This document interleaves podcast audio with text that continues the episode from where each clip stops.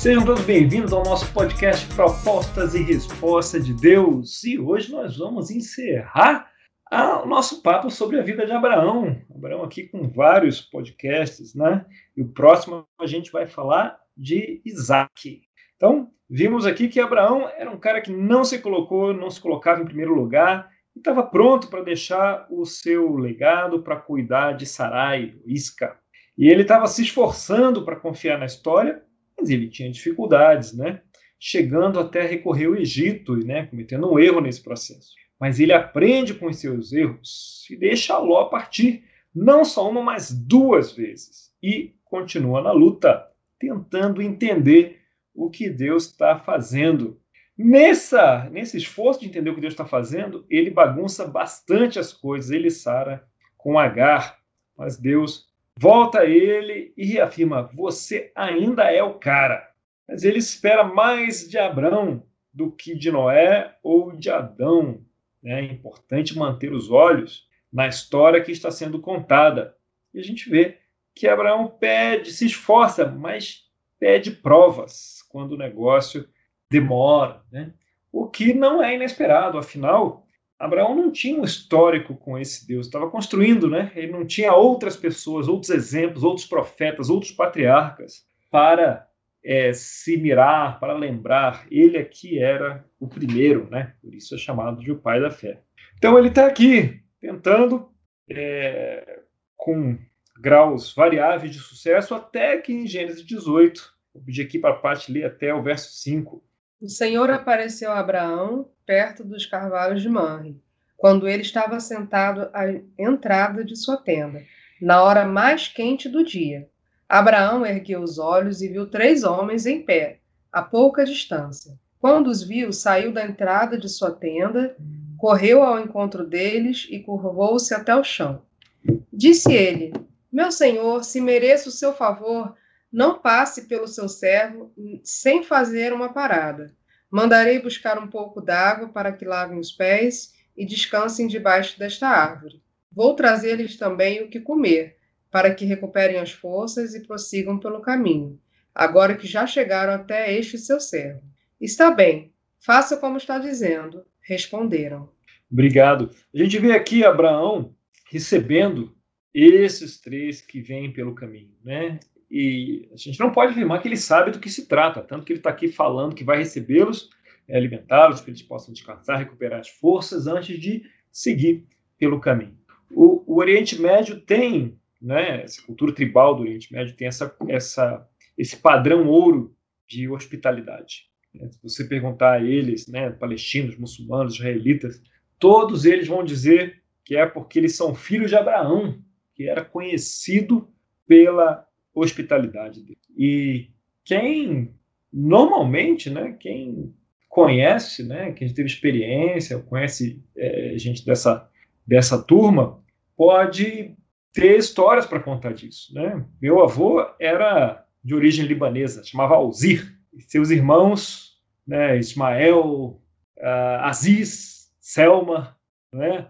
O, o Rodrigo participa do nosso grupo de discussão também, né?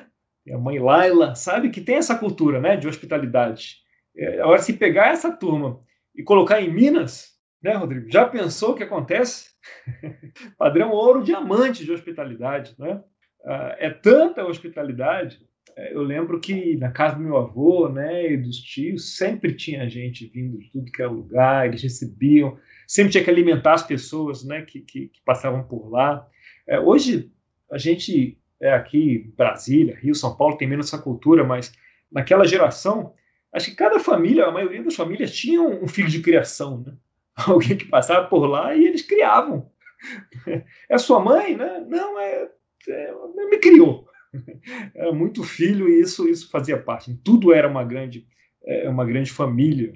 Essa era muito é, minha casa, sua casa, né? Esse, essa cultura né, de receber as pessoas e de abrir, né? O que é meu é seu. E você está debaixo do meu teto, eu vou te proteger, você está sob minha proteção e eu posso te proteger com a minha vida. Né? É um elemento sagrado, isso, essa cultura tribal lá. A gente recebeu um pouquinho disso, né? Com essa herança libanesa, árabe, que, que chegou aqui do Brasil. É, então a gente pega uma sombrinha né, do que é, da importância que é a hospitalidade para aquele para aquele para aquela cultura. Então Abraão tinha aqui 318 caras na casa dele, mas ele vai pessoalmente atender os hóspedes, em vez de ficar é, é, com medo dos hóspedes. Né? Hoje a gente tem muito receio das pessoas, a gente não sabe o que é, a gente a nossa primeira reação não é de hospitalidade, né? costuma ser de desconfiança, né? de receio é, das pessoas à nossa volta. Uhum. E, e, o que é, vai de encontro ao que Deus coloca, né? que o reino de Deus deve ser guiado pela confiança em vez do medo, o que não é absolutamente nada fácil né? para nós, nossa cultura, onde a gente é bombardeado com histórias é, preocupantes, né? então nós somos educados uhum. pela desconfiança e não pela hospitalidade, né? E Deus pensa ao contrário, ele nos chama a, a sermos hospitaleiros. No verso 6, que diz aí? Abraão foi apressadamente à tenda e disse a Sara: Depressa, pegue três medidas da melhor farinha, amasse-a e faça os pães. Curioso que esse que ah, acredito que essa medida é compatível com entre 60 a 80 pães. Então, se é para receber, Nossa. é para receber direito, para fazer pão para caramba, né? Hospitalidade radical, do 7 ao 12. Depois correu ao rebanho e escolheu o melhor novilho, e o deu a um servo que se apressou em prepará-lo. Trouxe então coalhada, leite e o novilho que havia sido preparado e os serviu. Enquanto comiam, ele ficou perto deles em pé, debaixo da árvore. Onde está Sara, sua mulher? perguntaram. Ali na tenda, respondeu ele. Então disse o Senhor: Voltarei a você na primavera, e Sara, sua mulher, terá um filho. Sara escutava a entrada da tenda, atrás dele. Abraão e Sara já eram velhos, de idade bem avançada, e Sara já tinha passado da idade de ter filhos.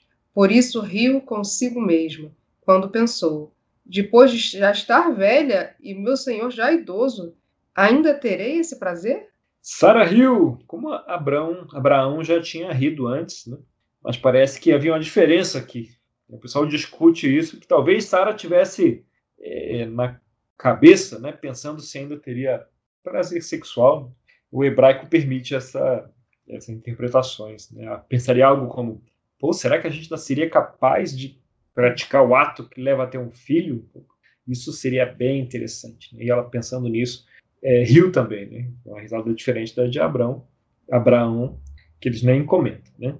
Mas vamos aqui, 13. Mas o Senhor disse a Abraão: Porque Sara riu e disse: Poderei realmente dar à luz agora que sou idosa? Existe alguma coisa impossível para o Senhor? Na primavera voltarei a você, e Sara terá um filho. Sara Sarah... teve medo e por isso mentiu. Eu não ri, mas ele disse: Não negue, você riu.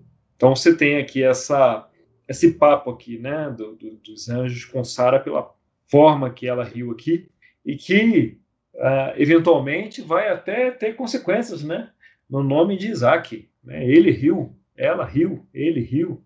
Né? E o nome de Isaac significa isso, né? Ele ri. Muita gente ri. Então, parece que é, o que para Isaac a gente vai ver no próximo, no nosso próxima conversa, mas Isaac realmente tem motivos para rir. Né? E uma vida mais de boa do que o de Abraão e do que de Jacó. Ainda, claro, né? com bons desafios. Vamos então. Aqui a gente vai pular um pouquinho, a gente tem que acelerar, né? Senão a gente não termina é, falar sobre Abraão hoje. Vamos pular aqui Gênesis 19, né? Tem um pedaço aqui de Sodoma, negociação de Abraão, de Abraão tentando salvá-la, né? Os os comentaristas judaicos sempre reforçam que os patriarcas tinham algo chamado chutzpah, né? aquele fogo dentro de si, aquela paixão dentro de si. Né? Então, Abraão, mesmo com muita reverência e respeito, negocia 40, 30, 20, e se houverem 10 justos, né? se, e Deus responde: se houverem 10 justos, é, eu não destruirei a cidade. Né? A gente vai eventualmente voltar a Gênesis 19, quando a gente estiver lá por Êxodo, e a gente vai visitar três histórias aí com a ira, com a ira de Deus. Mas Gênesis 19 realmente é um ponto fora da curva. E até por isso Abraão acha tão estranho que Deus vai destruir a cidade, né? E aí fica conversando com ele. E é nesse ponto também que a gente vê Ló, né, de novo, e Ló está lá aos portões de Sodoma, como um dos juízes da cidade. A gente vê que ele está meio aqui assimilado pela, pela cultura. É, em Gênesis 20, no verso 2, a gente vê também que Abraão, diante de Abimeleque, ele repete lá o que ele fez com, Saraó, com Faraó e manda Sara dizer que é sua irmã. E acontece um pouco da repetição disso, mas aí ela volta mais rápido, né? Para Abraão aqui e segue a vida, né? Ele repete aí o mesmo erro. Será que ele vai reagir da mesma forma que da outra e continuar confiando na história? Vamos ver aqui e conversar um pouco sobre 21 e 22. Você pode ler o 21 aqui? O Senhor foi bondoso com Sara, como lhe dissera, e fez por ela o que prometera. Sara engravidou e deu um filho a Abraão em sua velhice, na época fixada por Deus em sua promessa. Abraão deu o nome de Isaque ao filho que Sara lhe dera. Quando seu filho Isaque tinha oito dias de vida, Abraão circuncidou, conforme Deus lhe havia ordenado. Estava ele com cem anos de idade quando lhe nasceu Isaque, seu filho. E Sara disse: Deus me encheu de riso, e todos os que souberem disso rirão comigo. E acrescentou: Quem diria a Abraão que Sara amamentaria filhos? Contudo, eu lhe dei um filho em sua velhice. O menino cresceu e foi desmamado. No dia em que Isaac foi desmamado, Abraão deu uma grande festa. Sara, porém, viu que o filho de Agar, a egípcia, dera a Abraão estava rindo de Isaac, e disse a Abraão: Livre-se daquela escrava e do seu filho, porque ele jamais será herdeiro com o meu filho Isaac. Isso perturbou demais Abraão, pois envolvia um filho seu. Mas Deus lhe disse: Não se perturbe por causa do menino e da escrava. Atenda a tudo que Sara lhe pedir, porque será por meio de Isaac que a sua descendência há de ser considerada. Mas também do filho da escrava farei um povo, pois ele é seu descendente. Na manhã seguinte, Abraão pegou alguns pães e uma vasilha de couro cheia d'água, entregou-os a Agar e, tendo-os colocado nos ombros dela, despediu-a com o um menino. Ela se pôs a caminho e ficou vagando pelo deserto de Beceba. Quando acabou a água da vasilha, ela deixou o menino debaixo do arbusto e foi se sentar foi sentar-se perto dali, à distância de um tiro de flecha, porque pensou: não posso ver o menino morrer. Sentada ali perto, começou a chorar. Deus ouviu o choro do menino e o anjo de Deus do céu chamou Agar e lhe disse: O que aflige, Agar? Não tenha medo, Deus ouviu o menino chorar, lá onde você o deixou. Levante o menino, tome-o pela mão, porque dele farei um grande povo. Então Deus lhe abriu os olhos e ela viu uma fonte. Foi até lá, encheu de água a vasilha e deu de beber ao menino. Deus estava com o menino. Ele cresceu, viveu no deserto e tornou-se flecheiro. Vivia no deserto de Parã e sua mãe conseguiu-lhe uma mulher da terra do Egito. Muito bom, muito bom. A gente tem aqui Gênesis é, 21. Então a gente vai ver que essas duas histórias estão bem conectadas. E já que elas estão conectadas, vamos aqui começar o capítulo 22 capítulo 22, do 1 ao 14. Passado algum tempo, Deus pôs Abraão à prova, dizendo-lhe: Abraão, ele respondeu: Eis-me aqui. Então disse Deus: Tome seu filho, seu único filho Isaque, a quem você ama, e vá para a região de Moriá. Sacrifique-o ali como holocausto, num dos montes que lhe indicarei. Na manhã seguinte, Abraão levantou-se e preparou seu jumento. Levou consigo dois de seus servos e Isaque, seu filho. Depois de cortar lenha para o holocausto, partiu em direção ao lugar que Deus lhe havia indicado. No terceiro dia de viagem, Abraão olhou e viu o lugar ao longe. Disse ele a seus servos: Fiquem aqui com o jumento enquanto eu e o rapaz vamos até lá. Depois de adorarmos, voltaremos. Abraão pegou a lenha para o holocausto e, e a colocou nos ombros de seu filho Isaque. E ele mesmo levou as brasas para o fogo e a faca. E caminhando os dois juntos, Isaac disse a seu pai Abraão: Meu pai. Sim, meu filho, respondeu Abraão. Isaac perguntou: As brasas e a lenha estão aqui, mas onde está o cordeiro para o holocausto? Respondeu Abraão: Deus mesmo há de prover o cordeiro para o holocausto, meu filho. E os dois continuaram a caminhar juntos. Quando chegaram ao lugar que Deus lhe havia indicado, Abraão construiu um altar e sobre ele arrumou a lenha. Amarrou seu filho Isaque e o colocou sobre o altar, em cima da lenha. Então estendeu a mão e pegou a faca para sacrificar o seu filho. Mas o anjo do Senhor o chamou do céu. Abraão, Abraão, eis-me aqui, respondeu ele. Não toque no rapaz, disse o anjo. Não lhe faça nada. Agora sei que você teme a Deus, porque não me negou seu único filho. Abraão ergueu os olhos e viu um carneiro preso pelos chifres no arbusto. Foi lá pegá-lo e o sacrificou como holocausto em lugar de seu filho. Abraão deu àquele lugar o nome de O Senhor proverá. Por isso até hoje se diz: No monte do Senhor se proverá. Muito bom. Hoje a gente tem duas histórias, né? A história de Agar com o filho e de Abraão com o filho. Tem alguma coisa nessa história de Agar com o filho que lhe parece um pouco estranha? Seria o que chama atenção nessa história de Agar com, com, com Ismael aqui no, no, capítulo 21, né? A dela ter deixado o menino numa num arbusto e ter ficado a uma distância uhum. dele para não ver o sofrimento dele. Então Agar deixa o menino lá e fica à distância de um tiro de flecha, né, de Ismael. E depois, curioso isso, né, porque depois Ismael se torna o quê? Flecheiro. Flecheiro, exatamente, né? Então você tem essas, essas ligações, né, aqui nas escrituras. Então realmente Agar deixa lá. Outra coisa estranha quem é que manda Sara? Quem é que manda Agar e Ismael embora? Sara. Sara. E quem teve a ideia de ter o Ismael? Sara. É esquisito isso também. Tem a ideia e depois manda o menino embora. E o curioso é que Deus concorda com ela. Então, Abraão, realmente não tenha medo, manda embora a Agar e o menino.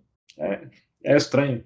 Parece que ele está dizendo para Abraão: ó, deixa comigo que eu cuido dele, tá? Essa não era a história que inicial e a história que eu quero contar realmente não, não passa por Ismael, né? ele não faz parte da história que eu quero contar. Mas a situação atual é problemática aí, né? Com a interpretação que vocês deram, é, mas vamos resolver desse jeito, né? Não é o melhor, mas vamos resolver desse jeito. Manda aí H com Ismael e eu vou cuidar dele, ele é seu filho. E eu falei que de seus filhos faria nações e deixa, deixa comigo que eu cuido de Ismael. Pode mandar. E aí ele manda Ismael embora, com Agar. E aí Agar deixa lá o, o menino. Curioso que a gente, quando pensa nisso, a gente pensa em Agar saindo com uma criança, né? Mas Ismael tinha 13 anos aqui. É, era exatamente um, um bebê, né? Aqui. Então, a gente é, poderia imaginar que ele teria até mais energia que a mãe, talvez. Muito bem. E no verso e no capítulo 22 nós temos a conhecida história de Abraão e Isaac, não é? E disse que a, a gente vê essa, essa história e pensa num absurdo completo, né? Deus mandando Abraão sacrificar o próprio filho e Abraão indo, mas é, naquele tempo, naquele universo, de novo, lembrando que Abraão não tinha um histórico, é diferente de Davi, que conta com a lei, com Moisés, com, né, com o histórico anterior. Abraão aqui está no primeiro histórico. E todos os deuses, ou a grande maioria dos deuses que ele conhecia naquela terra, é, eles é, sacrifício de da, da forma de adoração daqueles deuses, né, da forma de relacionamento daqueles deuses. E então, quando Deus pede isso para ele, ele acha, infelizmente, ele acha natural, porque essa é a experiência que ele tinha ali, né? a experiência religiosa que, com a qual ele convivia naquele momento era essa. Então, ele vai, e aqui fala que no terceiro dia de viagem ele viu o lugar ao longe. Agora, do trajeto lá do Bechavá, onde ele estava até o Monte Moriá, é um caminho de, no máximo, meio dia de viagem. E aqui estava no terceiro dia de viagem. Então, há quem diga que ele foi bem devagar, ou então deu a volta no Mar Morto, né? em vez de ir no caminho mais, mais correto, deu a volta no caminho bem mais longo para isso demorar. Eu para imaginar Abraão, Abraão pensando: eu vou, mas ah, né? eu vou demorar o máximo de tempo possível aqui para que Deus possa mudar de ideia do que ele está pedindo. Bem, voltando à apresentação, aqui no slide 3, você tem várias é, é, correlações da história de Agar com a história de Abraão. Né? No, no, capítulo 21, no verso 14, você tem, ele fala na manhã seguinte, e no 22, 3 tem na manhã seguinte, né, quando Agar sai quando Abraão sai. Então, Agar coloca os suprimentos lá, bolsa nos. É, é, coloca os suprimentos nos ombros de Agar, no verso 14, 21, 14. E no 22, 6, ele coloca nos ombros de Isaac. No 21, 15, Agar coloca o menino ah, debaixo de uma moita ali, no arbusto, né? E a, Abraão coloca o menino sobre a madeira, só que a palavra do hebraico, de novo, é a mesma, né? Então, madeira, madeira, arbusto, madeira, é a mesma palavra do hebraico. E Agar termina essa história toda com uma aliança. E Abraão termina também essa história com uma aliança. Né? São duas histórias com muito paralelismo, uma e outra. É, e, e, a, e, as escrituras, o escritor colocou as duas bem próximas uma da outra, né? para esse paralelismo ficar é, até mais evidente. Ele está, obviamente, conectando as duas histórias. E se ele está conectando as duas histórias, talvez deve, deve haver o que aí dentro? O que, que tem aí com tanto paralelismo? Um quiasmo. Um quiasmo. Muito bom, querida. e aí, se a gente olhar aqui, no, você pode procurar o quiasma né, e achar o centro. Eis-me aqui. Né? Agora, a gente abre um parênteses rápido para, de novo, recorrer ao hebraico. Esse eis-me aqui não é uma palavra com a tradução direta, como muitas no hebraico. É o enani. Enani. Então, você tem é, no o centro aí está de roxo, né? Está no verso 7, quando ele fala, sim, meu filho. Mas é o mesmo eis-me aqui. Por que, que é o mesmo eis-me aqui, sim, meu filho? Tem nada a ver uma coisa com a outra. Tem, na verdade. Porque essa expressão do 22.1, eis-me aqui, é esse hebraico, enani. No 22.11, quando Deus chama Abraão, ele fala, eis-me aqui, enani. E quando Isaac vira para Abraão e fala, meu pai, ele responde, sim, meu filho, mas ele responde, enani que é traduzido como sim, meu filho, mas é eis-me aqui. Né? E é esse eis-me aqui do meio, Enani, é que é o centro dessa, dessa história. Então, aqui, sem querer, ele, ele confronta Abraão né, com o maior medo que ele tinha. Né? Essa é uma situação clássica de fuga ou luta. Né? O cara fica acionado, ele foge, ou ele reclama e ele briga. Né? Mas Abraão fala: Eis-me aqui. É uma situação de conflito, uma situação de crise, ele simplesmente fala: Eis-me aqui.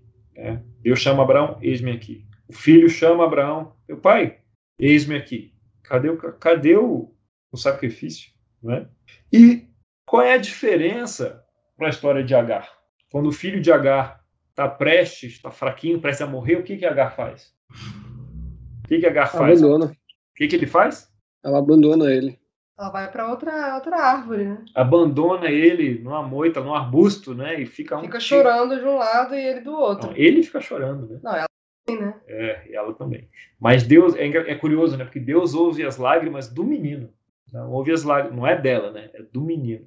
O menino inocente lá que ele ouve as lágrimas, né? E, e, e atende. Então, no momento ali crítico, de fuga ou luta com Agar, o que, que ela faz? Ela foge, né? Foge. Foge e deixa o menino. No momento crítico de Abraão, de fuga ou luta, que Isaac fala: Meu pai, o que, que ele faz? Eis-me aqui. Eis-me aqui. Né? Essa é a diferença crítica de Agar para Abraão. Uhum. E se a gente vê outras situações, assim, quando Moisés está lá na moita pegando fogo, né? E Deus está chamando lá Moisés e tal, e Moisés está dando aqueles, aqueles migué todo lá. Não, mas eu não sei falar, manda outro, ninguém vai acreditar em mim. E aí tem uma hora que Moisés faz uma pergunta. E se perguntarem quem é você, qual é o seu nome, o que, que eu respondo?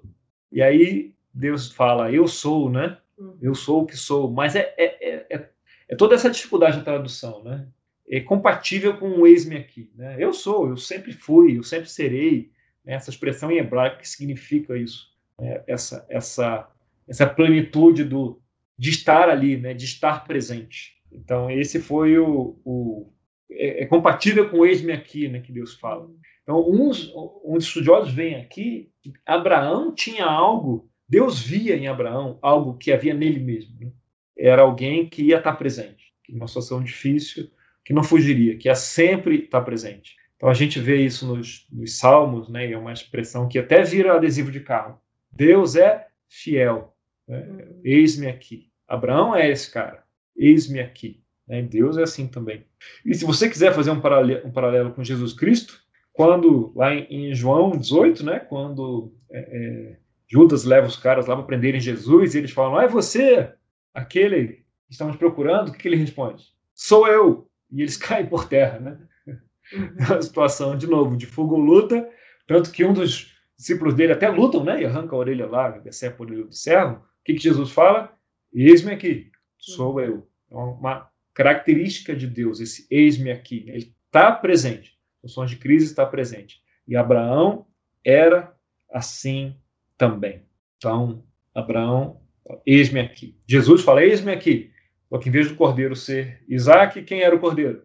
Jesus. Ele mesmo, né? Eis-me aqui. Eu sou o cordeiro. Eis-me aqui. Então tem esse, esse elemento que Deus enxerga em Abraão, que é dele mesmo. Deus gosta dessas, dessas pessoas, né? Você pensar na, na aliança que ele faz com Davi, e depois Davi é dito que ele é o homem segundo o coração de Deus, né? E Deus adora Davi, né? Eles têm um relacionamento com Davi. Né? Deus busca essas pessoas aonde ele vai achar características dele mesmo. Se você pensar no cristianismo, que é isso, né? Que a gente se tornar mais como Jesus Cristo, que é se tornar mais como Deus, né? Sim. Né? E, e Deus se liga com mais facilidade quanto mais a gente desenvolve essas características que são próprias de Deus. Avançando aqui um pouquinho, é, a gente vê que Deus está ensinando algo aqui também para Abraão. Né? Ele escolheu Abraão, chamou Abraão para fazer esse sacrifício, o sacrifício de Isaac, e na hora H, né, na hora principal, quando Abraão pega a faca, aí ele ouve: né? Abraão, Abraão, calma aí, não mate o menino. E Abraão olha e vê e vê o cordeiro. E, e Agar também, né, naquele momento, quando Deus ouve o choro do menino, ela olha e vê uma fonte, uhum. né, naquele momento crítico. Deus está presente. Momento, ela olha e vê uma fonte. Abraão, naquele momento, olha e vê um, um cordeiro. E se a gente pensar no que a gente tem visto desde o começo da cultura rabínica, na forma é, que aquela cultura tinha para ensinar algo, né? Deus não é um Deus realmente que faz sacrifício de crianças. Hum. Mas ele podia então mostrar para Abraão, imagina um, um, mestre ocidental ensinando. Então, Abraão, senta aí, pega aqui, ó, eu tenho aqui alguns slides para você.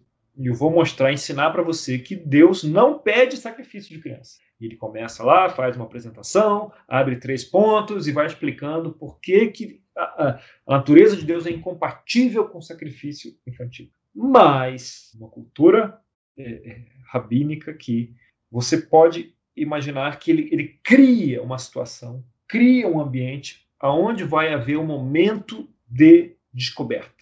O momento que Abraão nunca ia esquecer na vida dele. E não é só passar informação. Ah, eu sou um Deus que não, não pede sacrifício infantil.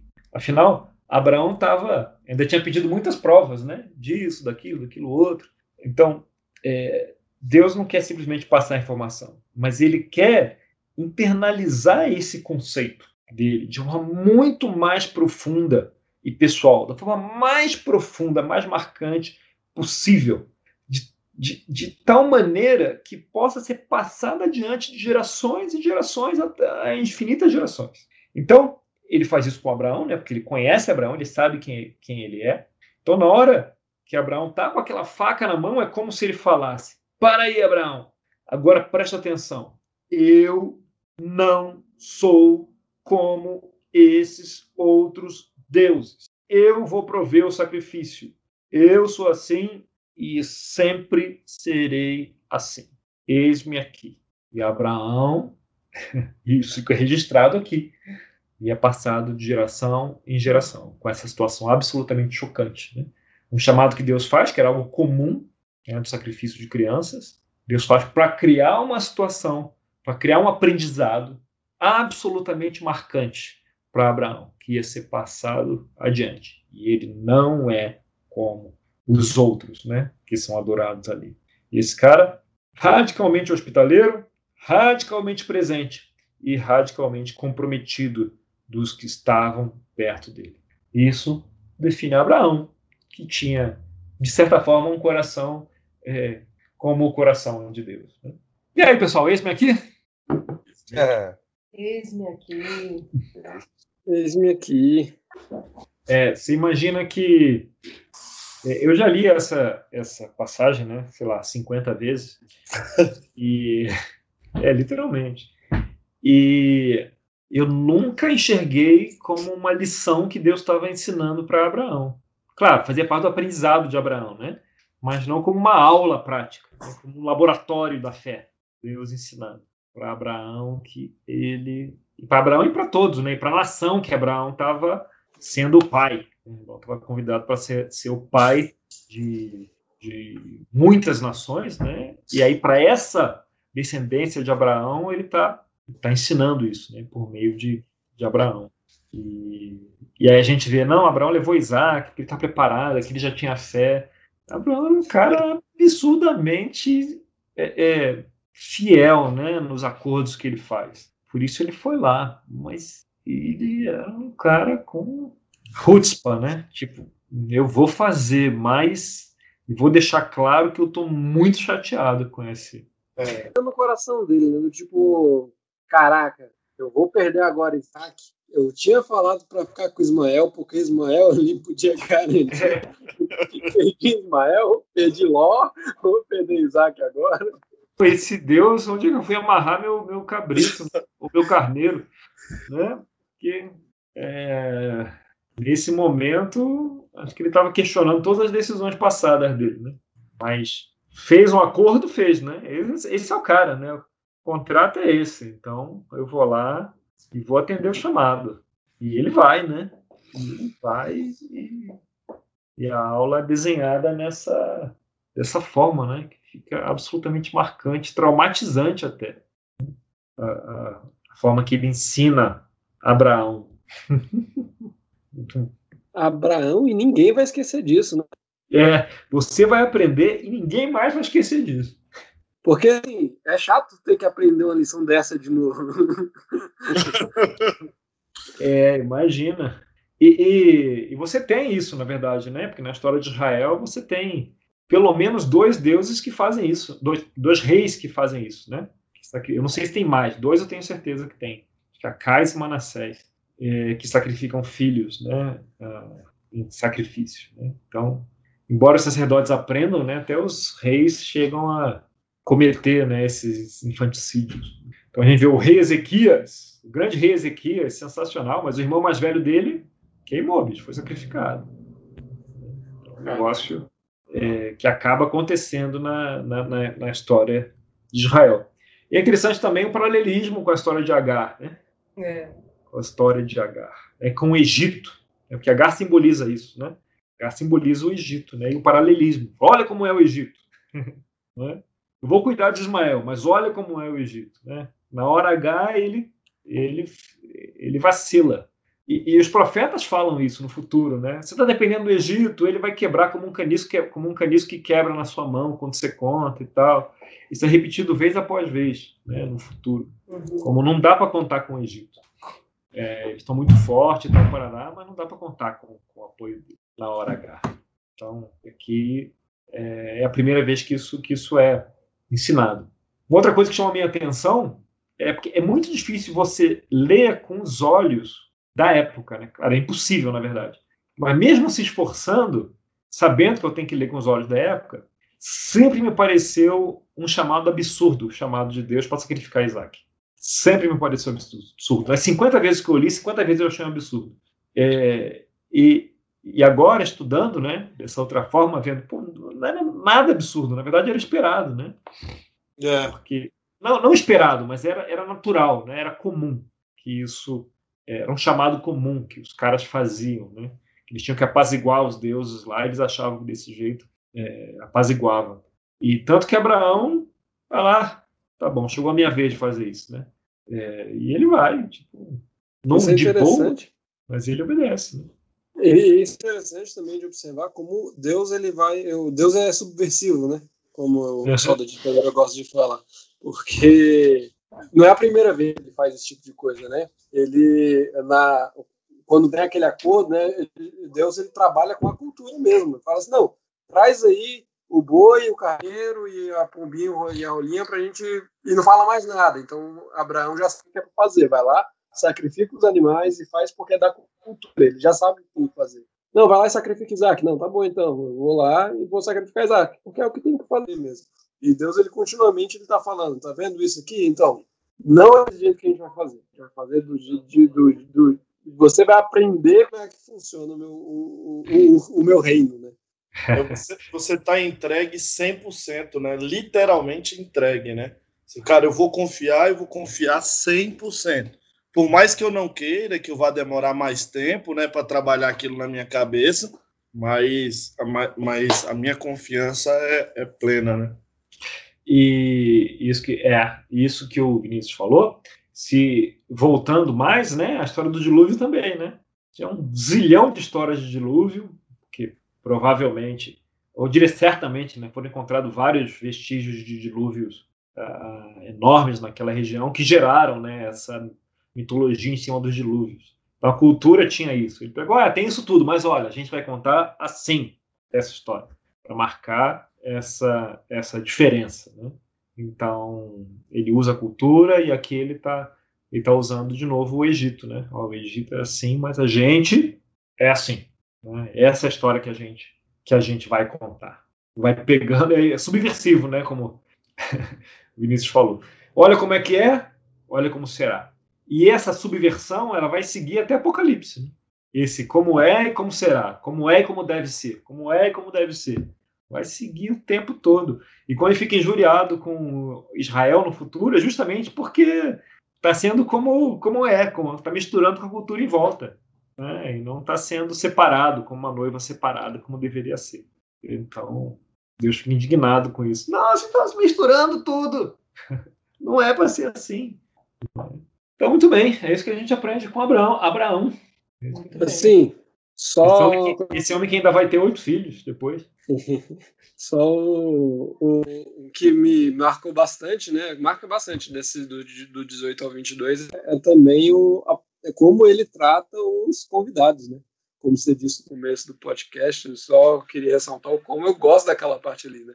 O pessoal disse que ele estava se recuperando de uma cirurgia Aí ele vê três malucos andando no meio do deserto e fala assim: não, a gente vai fazer uma festa agora para aqueles caras que estão ali. E, e, segue correndo, né? Porque ele só descobre quem é Deus. Eu me perdi, não sei se você chegou a falar sobre a parte, mas ali no começo. Mas ele só descobre quem é Deus depois. Lá quando Exato. ele está falando sobre do, de Sodoma e Gomorra. Por enquanto era só três caras. Exatamente. Ele, ele achava que os caras estavam passando, né? Fala, se recupera aí. E isso que é, o Vinícius colocou aqui, muitos comentaristas da, da, dessa parte acreditam que ele estava lá no, no sol do dia porque ele estava se recuperando da circuncisão. Né? É um outro parágrafo, então é, eu não tenho certeza se é, mas muita gente boa acredita que sim. que ele estava se recuperando da circuncisão e a casa, né, toda se recuperando, mas ele mesmo assim, é, até por isso que ele estaria parado ali à tarde, né, porque é, a recuperação de uma cirurgia é, sem Novalgina, né, sem, sem, sem dipirona, é, é bem mais difícil.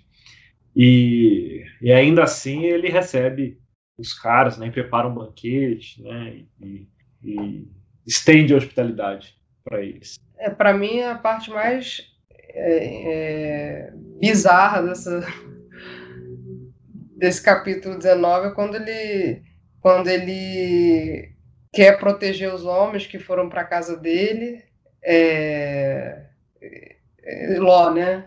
E aí ele oferece as filhas no lugar dos homens que né? querem atacar Sim. os. Para mim isso é muito é, é uma coisa muito absurda assim, uhum. Que é até é, verdade é bem difícil de entender. É isso você pode imaginar pela lei da hospitalidade, né? Os hóspedes você deveria proteger com sua própria vida. Aí se pergunta, ah, mas por que, que ele não se entregou? Bem, se ele se entregasse, quem iria proteger os hóspedes, né? Então ia ficar sem ninguém, né? Ele era a última barreira. Então, para nós é um absurdo completo. Mas dentro daquela sacralidade da hospitalidade, então mesmo Ló, meio assimilado pela cultura de Sodoma, ele mantém algo ali, né? Daquela família, daquele clã que ele que ele fazia parte. E dentro daquilo, nada é mais sagrado do que proteger um hóspede debaixo do seu teto, com sua própria vida. Mas se ele usasse a própria vida dele, ele não ia poder proteger os hóspedes. Então, o que ele tem é as filhas ali, que é, para nós, um absurdo completo, completo. Mas dentro daquela cultura, a prioridade é, é, são os hóspedes, né? que ali representavam a Deus. Mas antes que ele chegue a fazer isso, na cabeça de Ló é assim. É um negócio que é inegociável isso. Mas não na cabeça de Deus, né?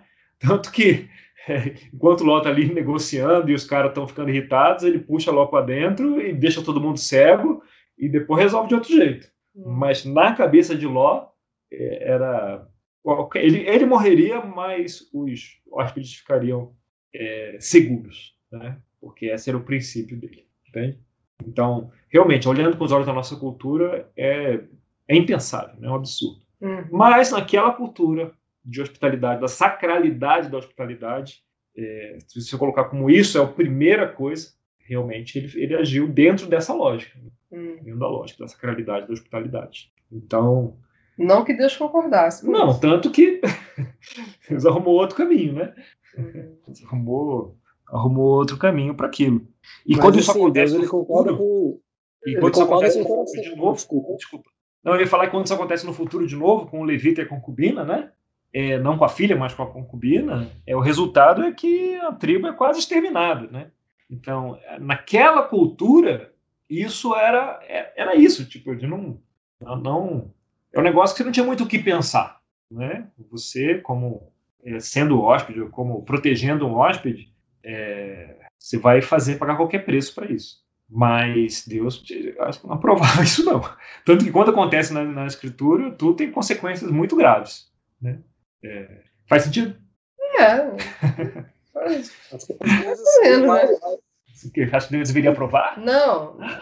Estou dizendo assim, da, essa cultura, essa, essa sacralidade aí do.